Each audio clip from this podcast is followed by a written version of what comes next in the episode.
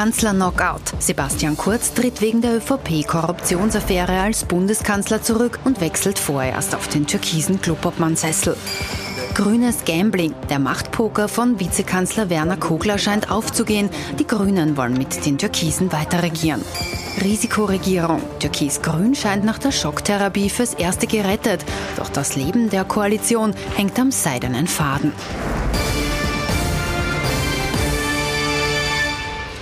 Na, das war eine Woche. Herzlich willkommen zu unserem politischen Wochenrückblick Sonntagabend. Freue mich, dass Sie mit dabei sind. Wie immer auch mit dabei unser Politikexperte Thomas Hofer. Schönen guten Abend. Atmen Sie gerne mal durch nach dieser Woche. Ja? Und unser Meinungsforscher Peter Heik, auch Ihnen einen schönen Sonntagabend. Schönen guten Abend. Hallo. Also begonnen hat in dieser Woche eigentlich alles am Mittwoch mit Hausdurchsuchungen, unter anderem auch im Bundeskanzleramt. Und dann haben die Chaostage so richtig begonnen. Und dann hat es gestern am Abend um halb acht das ganz, ganz große Finale gegeben. Mein Land ist mir wichtiger als meine Person. Und was es jetzt braucht, sind stabile Verhältnisse. Ich möchte daher, um die Pattsituation aufzulösen, Platz machen, um Chaos zu verhindern und Stabilität zu gewährleisten. Ich habe das Regierungsteam der Volkspartei ersucht, die Arbeit unbedingt fortzusetzen. Und ich habe als Obmann der Volkspartei, wir sind die stimmenstärkste Partei, den Bundespräsidenten Alexander Schallenberg als neuen Regierungschef vorgeschlagen vorher so unglaubliches Patt. Da ist nächtelang diskutiert und verhandelt worden. Die ÖVP hat gesagt, ja, wenn nur mit Kurz und die Grünen haben gesagt, auf keinen Fall mit Kurz. Jetzt muss man sagen, Sebastian Kurz wird Clubobmann, wird wahrscheinlich so etwas wie ein Schattenkanzler werden. Politisch gesehen doch ein unglaublich cleveres Manöver der ÖVP, um an der Macht zu bleiben. Naja, stimmt schon. Man hat noch irgendwie die Kurve gekratzt. Aber Herr Knapp, Sie müssen sich schon vor Augen halten, was gedroht hat aus Sicht der ÖVP. Nämlich eine Vier-Parteien-Koalition, die zwar unmöglich äh, zu handeln gewesen wäre, das ist aber ein anderes Thema. Äh, und deswegen, und die ÖVP ist eine äußerst machtbewusste Partei, ähm, hat man einfach diese Wolte noch geschlagen und hat gesagt, so, wir halten uns in der Regierung. Das ist seit 35 Jahren der Fall. Selbst bei der Übergangsregierung, der Beamtenregierung, äh, waren ganz wesentliche Player der Türkisen in den Kabinetten. Äh, und deswegen hat man das gemacht. Das war der eine Grund. Der zweite Grund, und insofern stimmt es nicht ganz, oder möchte ich äh, Widerspruch anmelden, es war natürlich auch der Druck aus den Ländern. Und zwar ein massiver Druck. So ist es nicht. Allein heute, und ich glaube, dass das jetzt auch wirklich zu bröckeln beginnt, äh, oder es gibt die ersten Anzeichen dafür, das ist jetzt diesfalls einmal die alte schwarze ÖVP, aber es gibt drei interessante Interviews. Der Herr Wallner, Landeschef in Vorarlberg, äh, sagt im dortigen ORF, ähm, er kann sich sogar einen Parteiausschluss vorstellen, wenn da was dran ist an den Vorwürfen in Richtung Roten Linien überschritten sind. Das wäre ja. vor drei Tagen, wissen Sie, was passiert ja. wäre in der ÖVP, wenn er sowas gesagt hätte. Der Herr Schützenhöfer teilt auch ordentlich aus, sagt, er kann sich eine Rückkehr, eine Spitzenkandidatur von Kurz nicht vorstellen. Achtung. Äh, und auch der Salzburger Landeshauptmann Haslauer ähm, ist da sehr klar, nämlich in dem Fall in der Salzburger Krone, äh, indem er einfach die Jets verurteilt. Und äh, aus meiner Sicht ist auch Niederösterreich sehr, sehr kritisch, aber loyal nach außen. Intern aber gab es massiven Druck und insofern glaube ich, ja, der Herr Kurz sitzt jetzt im Wartesaal. Das war ein bisschen House of Cards auf ja, österreichisch halt oder halt das Meidling, wie auch immer. Aber, Achtung, äh, es kündigt sich da schon ein, ein, Abrücken von Sebastian Kurz an. Schauen wir, wie die nächsten Monate verlaufen. Schon klar, äh, Schallenberg, zwischen Schallenberg und Kurz passt mal von Anfang an kein Blatt Papier.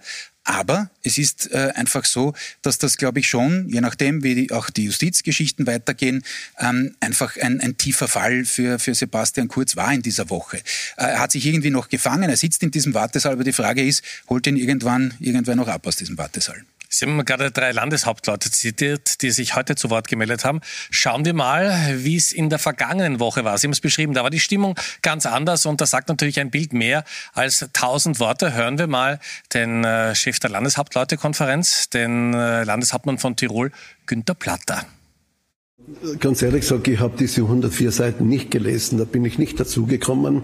Und das Zweite, es gilt für jeden Mensch die Unschuldsvermutung. Man merkt ja, Politik ist zu einem gewissen Maß auch sehr, sehr elastisch, aber wir haben das Archiv. Es gibt ja zwei Erzählungen, äh, die man so hört. Auf der einen äh, Seite rund um Sebastian Kurz heißt, er hätte die Nacht äh, von Freitag auf Samstag kaum geschlafen und hätte dann am Samstag die Entscheidung getroffen, dass es das Beste für das Land sei. Die andere sagen, dass die Landeshauptleute einfach zunehmend Druck gemacht haben. Jetzt könnte man dazu neigen, die zweite Geschichte leichter zu glauben.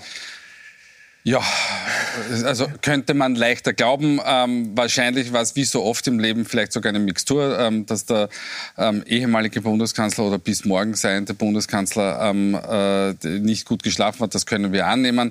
Ähm, es wird ihm auch irgendwo gedämmert sein, dass sich das möglicherweise nicht ausgeht. Ähm, aber ich bin ganz beim äh, Kollegen Hofer. Die, die ÖVP ist eine, eine wirklich eine machtbewusste Partei, ähm, wie übrigens jede Partei einen Zug zur Macht hat. Also die Grünen stehen dem, glaube ich, um relativ wenig nach, weil eine Vierparteienkoalition, glaube ich, wäre ihnen auch nicht so genehm gewesen. Wir werden schauen, wie sich das weiterentwickelt und werden auch noch im Laufe des Abends darüber reden. Ähm, aber das Allerwichtigste oder die, die, die wichtigste Frage ist natürlich erstens, wie lang kann ich mich als ÖVP in dieser Position halten und für die Zeit nach Sebastian Kurz schon zumindest den Estrich legen. Ähm, wir wissen noch nicht, wie die Wähler und Wählerinnen darauf reagieren werden. Wir gehen erst diese Woche ins Feld. Auch da wird, wie so schön heißt, die Datenlage volatil, also beweglich sein. Aber es ist schon davon auszugehen, dass äh, insbesondere durch die Marke Sebastian Kurz als auch möglicherweise die ÖVP zumindest schwere Risse hat. Ich kann mir unter Umständen vorstellen, dass man schon noch in der berühmt-berüchtigten Sonntagsfrage möglicherweise vor den Sozialdemokraten bleibt. Aber das, was früher die Erzählungen war, Politik neuen Stils, wir patzen niemanden an, wir machen es ganz anders als die anderen, ähm, das wird so wahrscheinlich nicht mehr zu erzählen sein und erinnert ein bisschen an Jörg Haider, der ja ähnlich ähm, auch immer argumentiert hat. Er ist für euch, äh, weil Sie gegen ihn sind, einfach ehrlich, einfach Jörg. Und interessanterweise hat das auch so nicht gehalten. Und ähm, die ÖVP insbesondere unter Sebastian Kurz, hat natürlich stark auch populistische Anzeichen gehabt. Ähm, die alte ÖVP weniger, auch nicht immer ganz frei davon. Und da wird sich einfach in den nächsten Tagen und Wochen zeigen, wohin denn die Reise tatsächlich gehen wird. Aber trauen Sie sich sagen, kann man so zugespitzt sagen, äh, die Marke Sebastian Kurz, der so aufgebaut wurde, so gehegt und gepflegt und die auch so gut funktioniert hat, auch für die ÖVP, kann man da jetzt sagen, nach dem, was in der Öffentlichkeit gekommen ist, der Lack ist ab? Ja, sicher. Also ich meine, es, es gibt natürlich noch immer eine, eine eingefleischte Wählerschaft, die hinter Sebastian Kurz steht und die natürlich sagt, es wird ihm Unrecht getan. Ähm, aber äh, spätestens mit der Anklage und allerspätestens, wenn es denn dazu kommt, und das wird erst möglicherweise in ein paar Jahren sein, mit, mit einer möglichen Verurteilung ist natürlich die, die, die Geschichte gegessen. Aber man hat das ja auch gesehen bei, bei äh, Karl-Heinz Grasser. Ähm, wenn diese Prozesse natürlich so lang dauern, was für den Angeklagten oder für den äh, zu untersuchen untersuchenden, die untersuchende Person natürlich nicht angenehm ist, ähm, dann wird das noch einmal einfach die, die, Reputation zerstört. Also es wird eine ganz, ganz schwierige Situation. Ich könnte gleich mal sagen, ich muss noch einen Teil zur Sendung sagen, der momentan dazugehört. Es gilt natürlich die Unschuldsvermutung. Bitte. Nein, selbstverständlich. Ja. Absolut. Ich wollte gerade darauf kommen. Die rechtliche Geschichte ist eine, die wir hier nicht besprechen können und sollen und dürfen. Das ist nicht unser Café. Ja, das muss die Justiz entscheiden und das ist auch richtig so. Aber ich sage es anders. Ich glaube, es gibt nicht nur die rechtliche Dimension oder die strafrechtliche Dimension, und das sind schwere Vorwürfe, nicht in Richtung Untreue, Bestechlichkeit, Bestechung. Äh, das ist jetzt keine Lappalie, stehen bis zu zehn Jahren. Äh, das wird auch noch wahrscheinlich eine Rolle spielen bei der Befragung der verschiedenen äh, Beschuldigten. Ähm, aber ich wollte was anderes sagen, nämlich es gibt auch eine politische und eine moralische Ebene hier. Und hier können wir jedenfalls eines sagen, nämlich auch mit Rückblick auf den Wahlkampf 2017 erinnern wir uns, und das war die Marke Kurz. Das war nämlich der Aufstieg nach der Flüchtlingskrise und Migrationskrise 2015. Was ist passiert? Und das hat jeder noch im Kopf. Wirkliches Dirty Campaigning von Seiten der SPÖ, der Sozialdemokraten. Äh, Fake, also Fake-Facebook-Seiten etc. etc. Wirklich grauslich. Damals die Affäre Silberstein. So. Kurz hat gesagt, so bei mir gibt es das alles nicht. Er war damals auch Opfer in dem Fall. Äh, bei mir gibt es das alles nicht. Alles sauber, neuer Stil. Kollege Hayek hat es gesagt. Äh, ich batze niemanden an. Mit diesen Chats, und da brauche ich keinen Richter dafür und auch keinen Staatsanwalt, ähm, in dem Moment, wo man diese Chats liest, ist für mich schon der Beweis erbracht, dass die ÖVP in dem Fall oder Vertreter der ÖVP massiv, genauso wie die SPÖ in diesem Wahlkampf, massiv Dirty Campaigning gemacht haben. Und in dem Moment ist diese Inszenierung nach außen hin schon weg. Also die ist aus meiner Sicht jetzt schon weg. Äh, Wenn es nachher schlimmer kommen sollte, was wir alle nicht wissen, noch einmal Unschuldsvermutung, ähm, dann ist das so. Ja? Ähm, aber äh, jetzt rein vom, vom Image her ist das schon passiert und ich gehe so wie der Kollege Heik auch davon aus, dass das mal äh, nach unten geht. Wie weit, werden wir sehen. Es gilt sicherlich so, wie Sie es gesagt haben, ähm, dass, dass je nachdem, wie, mit welcher Emotion man Sebastian Kurz gegenübertritt, man sagt, furchtbare Kampagne gegen ihn. Alle Links-Linken im Lande haben sich vereinigt und freuen sich jetzt. Ähm, und die anderen fühlen sich noch einmal bestätigt in der Ablehnung. Aber ich glaube, dass der Anteil jener, die, die ihm da die Stange halten, sicherlich äh, klar schrumpfen wird. Wir können uns jetzt einen Chat anschauen, der ist noch aus der Zeit, als die ÖVP mit der SPÖ in Koalition war. Das war mit der Lena Kern. Die haben damals beschlossen, 1, oder wollten gerade beschließen, 1,2 Milliarden für eine ausgebaute Kinderbetreuung. Und im Zuge dieses Beschlusses oder des geplanten Beschlusses sind diese Chats in dieser Woche bekannt geworden. Gar nicht gut. Wie kannst du das aufhalten? Ich terrorisiere gerade Mara und Kasanitz und mache denen das klar. Ich sitze da nicht drinnen, leider. Bitte, kann ich ein Bundesland aufhetzen? Sie haben schon angesprochen, Herr Hofer, es geht natürlich auch um die moralische Komponente und das sind äh, logischerweise Landeshauptleute und Landeshauptfrau, äh, wenn die das sowas schwarz auf weiß lesen. Ich glaube, das ist nochmal eine ganz andere Kategorie, als wenn man hat angeblich gesagt, hätte jemand gehört. Ja, natürlich. Äh, ich meine, äh, diese Geschichte, sage ich, die kommt wahrscheinlich und kam dutzendfach vor äh, in der Politik, weil so ist Politik leider, muss ich dazu sagen, aber in mehr als 20, 25 Jahren äh, mit der Politik unter Anführungszeichen ist man einiges gewöhnt. Aber Sie haben völlig recht recht, in dem Moment, wo der Scheinwerferkill dorthin gerichtet ist und man das schwarz auf weiß liest, äh, wird das natürlich noch einmal eindrücklicher. Ähm, ich glaube, das ist jetzt kein Alleinstellungsmerkmal in dem Fall von Sebastian Kurz, sondern äh, da geht es ihm wirklich auch um die gefakten äh, jedenfalls mutmaßlich gefakten Umfragen etc. Äh, aber klarerweise ist das auch ein Sittenbild. Das hat ja auch der Bundespräsident angesprochen. Und so wie Sie sagen, auch das, was man dann den Landeshauptleuten da ein bisschen ausgerichtet hat, ist ja schon lange ein Thema hinter den Kulissen in der ÖVP. Das verbessert das Klima in Richtung ähm, des ehemaligen, muss man mittlerweile sagen, äh, Strahlekanzlers äh, auch nicht gerade. So, schauen wir vielleicht äh, zum neuen Kanzler, Alexander Schallenberg. Wir haben gerade vor der Sendung ein bisschen geredet, Herr Heik. Den hatte wirklich niemand auf dem Zettel. Ja? Das ist ja. sehr, sehr spannend. Den hatten wir alle nicht am Zettel, obwohl es im Nachhinein, wenn wir es natürlich aus der, aus der Warte von Sebastian Kurz und seinem Team sehen, die ganz, ganz logischste und schlüssigste Variante ist um auch eben, wie es der Kollege Hofer schon gesagt hat, ähm, machtpolitisch im Spiel zu bleiben. Denn äh, mit, dem, mit der Rückkehr oder Rückkehr, äh, mit dem Zurückgehen auf den Clubobmannsessel, aber mit einem Intimus ähm, äh, an der Position des, des Bundeskanzlers, ähm, hat Sebastian Kurz in Wirklichkeit ähm, alle Fäden in der Hand. Ähm, äh, die Bundesregierung ist von ihm abhängig und dem, natürlich dem Club, ähm, ob man Gesetzesvorhaben durchbringt oder nicht. Und damit ist Schallenberg, der ein sehr, sehr reputierlicher sicher erfahrener ähm, Diplomat ist, ähm, auch ein, ein, dementsprechendes Auftreten hat, ist, äh, sicher eine, eine wirklich gute Wahl, sowohl aus Sicht natürlich von Sebastian Kurz aus seinem Team, als auch aus Sicht der, der, der Wählerschaft ähm, wird das eher kein Problem darstellen. Und Alexander Schallenberg hat sich heute schon ganz, ganz kurz zu Wort gemeldet. Wir waren natürlich dabei, um das für Sie einzufangen. Es ist eine enorm herausfordernde Aufgabe und Zeit, nicht leicht für keinen von uns, aber ich glaube, wir zeigen ein unglaubliches Maß an Verantwortung für dieses Land. Ja, Sie haben das in der Sendung schon gesagt und das sieht man auch bei ganz, ganz vielen Kommentatoren. Der kann sehr gut mit Sebastian Kurz, die verstehen sich auch gut. Ähm, viele sagen, Kurz wird der Schattenkanzler sein und Schallenberg wird das nur aufführen, ausführen. Aber man kann schon eine Beobachtung machen. Das ist auch schon immer wieder in der Geschichte passiert. Vielleicht fühlt er sich sehr, sehr, sehr, sehr, sehr, sehr wohl in dieser Rolle. Ja, Sie sprechen etwas an, was jetzt möglicherweise noch deutlich in der Zukunft liegt. Aber natürlich ist es so, äh, dass auch, und das ist jetzt die persönliche Ebene, nicht? Äh, Sebastian Kurz war jetzt nie der größte Freund der Niederungen unter Anführungszeichen, ich meine es jetzt nicht negativ, der parlamentarischen Arbeit. Also sich da die Regierungs Bank quasi aus der ersten Reihe vom Plenum aus anzuschauen. Das wird ihm nicht so taugen auf, auf Dauer. Die Frage ist auch, welche Zuarbeiter und wie viele Hardware. Und natürlich ist es, wie Sie es richtig sagen, da gibt es jetzt keinerlei Anzeichen dafür. Ich glaube auch, das ist einer der engsten Vertrauten, gar keine Frage.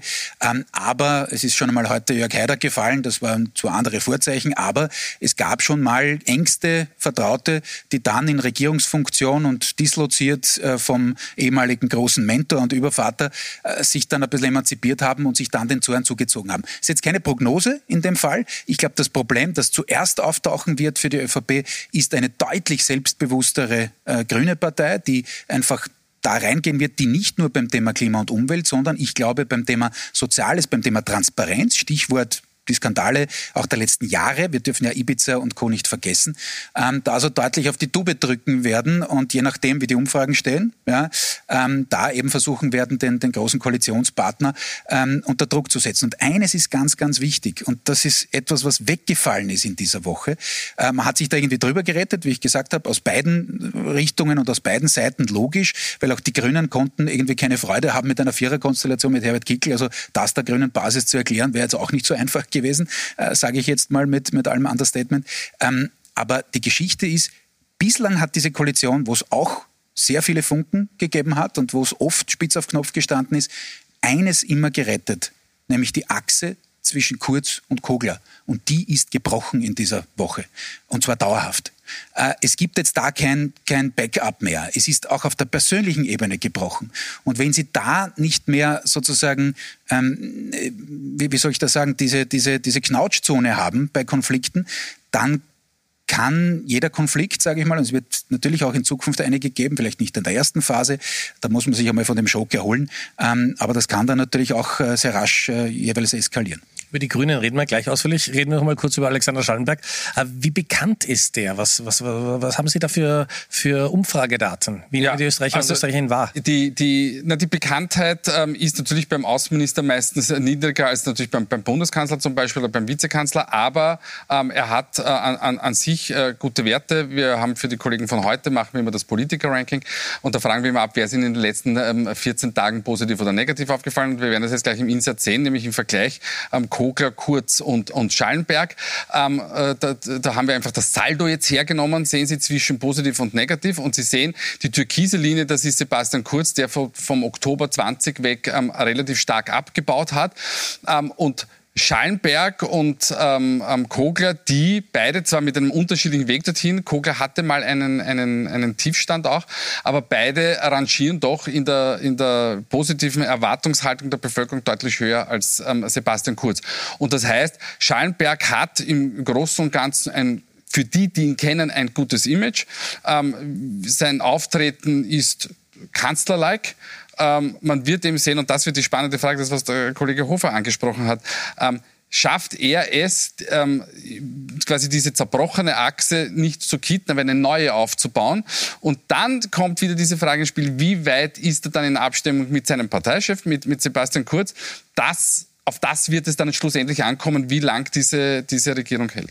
Denn, einen Satz noch dazu, denn sozusagen das Rachemoment. Ja, es klingt jetzt hart, aber es ist wohl so, denn da gab es ganz, ganz heftige persönliche Verletzungen gerade in dieser Woche. Das darf man nicht unterschätzen. Politik ist nicht nur Strategie und rationale Überlegung, wo stelle ich jetzt meine Schachfigur hin, sondern sehr oft dann auch eben die persönliche Emotion und Politik ist, wir haben das heute schon einmal gesehen, wahnsinnig elastisch. Der Grünen-Chef Werner Kogler, der, wie wir gehört haben, bis äh, letzte Woche noch die Achse gebildet hat, die so ganz, ganz wichtig war für das Funktionieren der Koalition, der musste in dieser Woche, ich glaube, man nennt es äh, recht höflich, auch ein paar Pirouetten drehen. Insofern äh, werden wir den Maßstab genau daran legen, ob es eine Handlungsfähigkeit äh, der Regierung gibt, der einzelnen äh, Ministerien und Funktionsträger. Äh, das geht äh, von der Amtsfähigkeit bis zu, äh, bis zu äh, dieser politischen Handlungsfähigkeit und die halten wir für voll gegeben. Der jetzige Kanzler ist nicht mehr amtsfähig. Also die ÖVP hat die Verpflichtung, für dieses Bundeskanzleramt jemand vorzuschlagen, der untadelig ist. Ich habe noch Außenminister Alexander Schallenberg heute für eine gute Stunde getroffen. Es war tatsächlich ein äh, gutes Gespräch, ein vertrauensvolles Gespräch und äh, schon ein weitergehendes und vertiefendes Gespräch. Werner Kugler am Mittwoch, äh, genauso wie Bundeskanzler Kurz, ist ein Interview gegangen. Haben die beide die Lage falsch eingeschätzt? Man hat das Gefühl gehabt, die wollen das sofort wegdrücken und auf zum nächsten. Ja, äh, zur Verteidigung das ist natürlich, wie Sie richtig sagen, situations- und interpretationselastisch. Das alles in der Politik ist richtig. Liegen wenige Stunden jeweils da dazwischen. Ähm, zur Verteidigung würde ich sagen, natürlich, ich hatte zu dem Zeitpunkt, wo der Ministerrat war, sozusagen die 104 Seiten auch noch nicht gelesen. Das kam dann am Nachmittag, am frühen Nachmittag. Äh, und äh, auch am Abend war es noch so, dass natürlich dann äh, auch von der grünen Basis, und das hat schon auch bei den Grünen eine Rolle gespielt, der Druck von unten in dem Fall, das, was ich vorher bei der ÖVP auch versucht habe zu beschreiben. Äh, natürlich ist das ein Fass gewesen jetzt an Dingen, die man da geduldet hat und, und runtergeschluckt hat in dieser Koalition schon bisher. Da gab es ja auch teilweise Demütigungen, muss man sagen, äh, wo man einfach gesehen hat, so, und das ist jetzt wahrscheinlich nicht der Tropfen, sondern das war ein bisschen mehr als ein Tropfen jetzt in dieser Woche. Äh, aber jedenfalls ist dieses Fass übergegangen oder es drohte überzulaufen. Und deswegen hat dann Kogler diesen radikalen Schnitt, und das war ein radikaler Schnitt auf Donnerstag, gemacht und hat dann ab dem Moment über die Handlungsfähigkeit gespielt äh, und über die Amtsfähigkeit gespielt und einfach, er ist einfach all in gegangen, er hat hochgebockert, äh, aber er hat diesen Teilerfolg, denn der vollständige Rückzug von Kurz ist es natürlich nicht, er ist wie gesagt im Wartesaal, ähm, aber diesen symbolischen Erfolg haben die Grünen schon an sich reißen können, eben mit der Einschätzung, und da ist es dann wieder schon das Pokerspiel und diese House of Cards Geschichte, ähm, eingeschätzt und gesagt, nein, am Ende des Tages wird die ÖVP an der Macht bleiben wollen und wird nicht riskieren, da in eine unsichere Zeit, vielleicht mit einer Viererkonstellation, Neuwahlen zu gehen, denn das wollte auch auch nicht nur die ÖVP, aber auch die ÖVP nicht, äh, dass man da in Richtung Neuwahlen taumelt. Wenn ich da noch ganz kurz Bitte. Äh, einen Zusatz machen darf. Äh, und Kogler hat auch wirklich wahnsinnig gut kommuniziert, weil er hat Sebastian Kurz nicht die Unschuldsvermutung abgesprochen.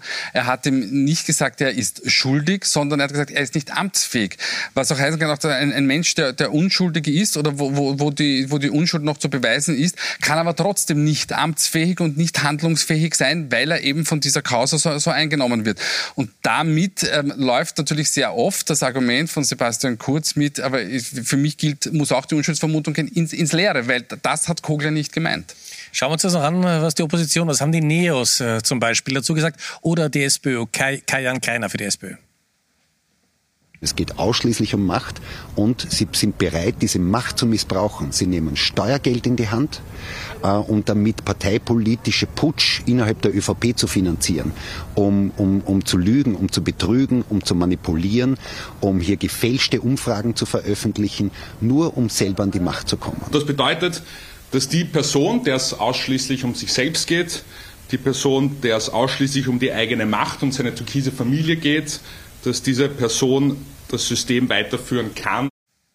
So, also da haben natürlich viele auch vielleicht kurzfristig in den letzten 48 Stunden gerechnet, dass sich ganz viel ändern wird. Jetzt hat sich noch ein bisschen was geändert.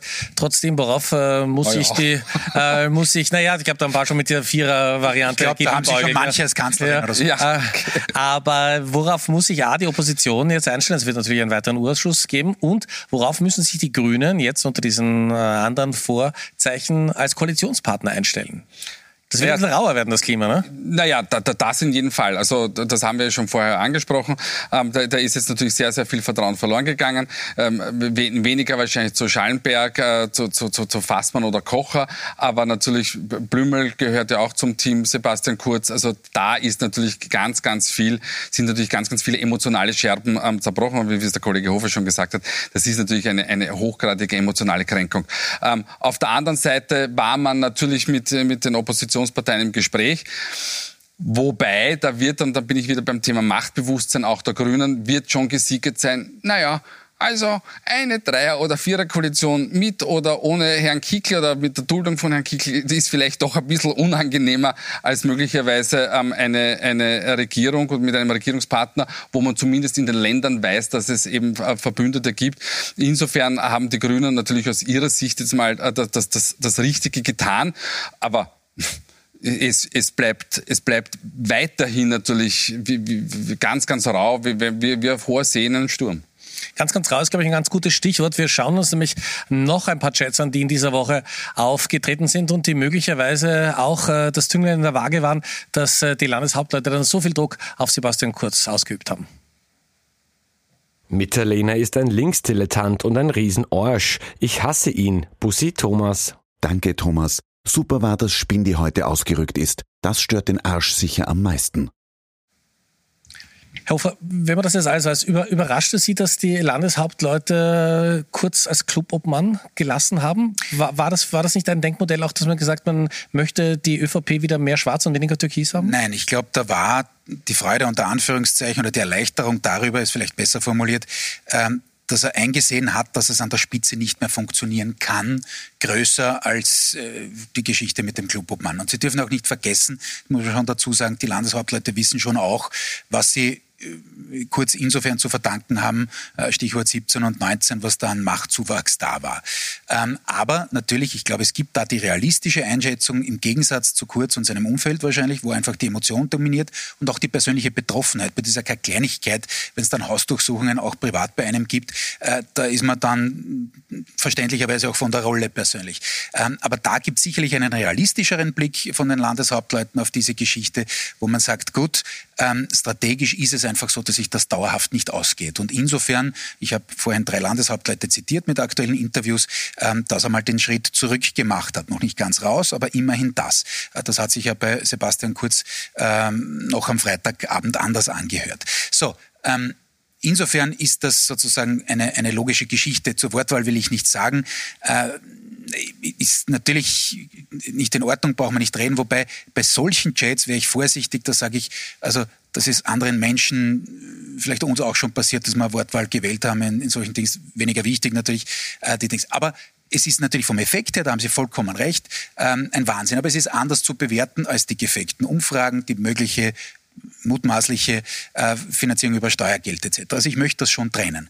Äh, aber sei es drum, der Effekt ist genau der, den Sie genannt haben. Ich möchte nur eines zur SPÖ sagen äh, oder zur Opposition. Da war jetzt zwar kein Kreiner äh, eingeblendet, aber ähm, ich möchte ein bisschen auf Pamela Rendi-Wagner kommen, denn die hat sich in dieser Woche wieder einmal, und ich glaube in, in den Augen vieler SPÖ-Funktionäre, als, wie soll ich das formulieren, strategisch gerade nicht zu 5000 Prozent geeignet äh, als Kanzlerkandidatin erwiesen. Warum? Man hatte das Gefühl, Sehr genauso wie Sie es gesagt hat. Ja, ja, ja ähm, versuche ich ja. Also ich kann das vielleicht nicht so wie der Herr Schallenberg, aber ich, ich bemühe mich.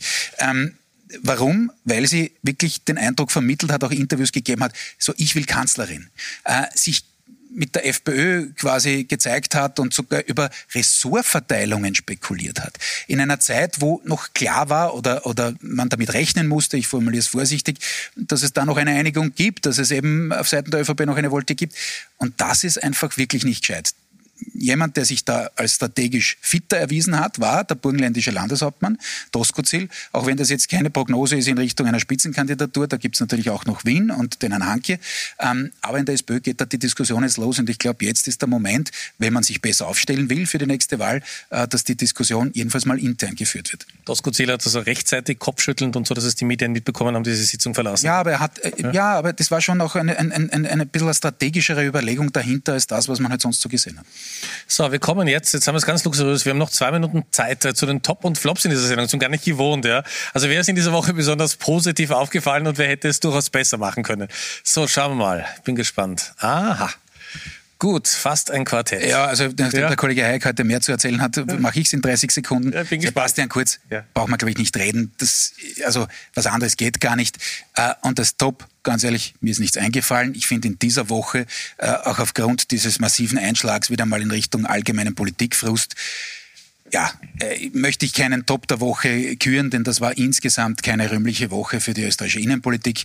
Äh, Bundespräsident, könnte man vielleicht noch sagen, hat sich heute entschuldigt dafür, das wäre vielleicht noch topwürdig, äh, aber ich finde, das Symbol soll das mal so stehen bleiben, äh, war keine gute Woche für die gesamte Politlandschaft. Und das waren 30 Sekunden, danke vielmals.